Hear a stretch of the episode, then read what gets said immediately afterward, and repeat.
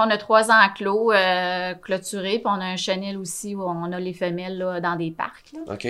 Puis euh, ben, c'est juste à côté de la maison. Puis on a la chance, euh, moi je les appelle les, nos petits coqs. Là. Ouais.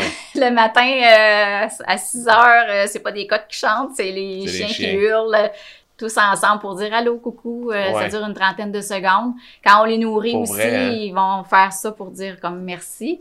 Pour Puis vrai? avant de se coucher le soir vers 11 heures. Fait que c'est comme si t'avais une meute de loups là, qui, qui hurle. euh, C'est Wow. impressionnant, ouais.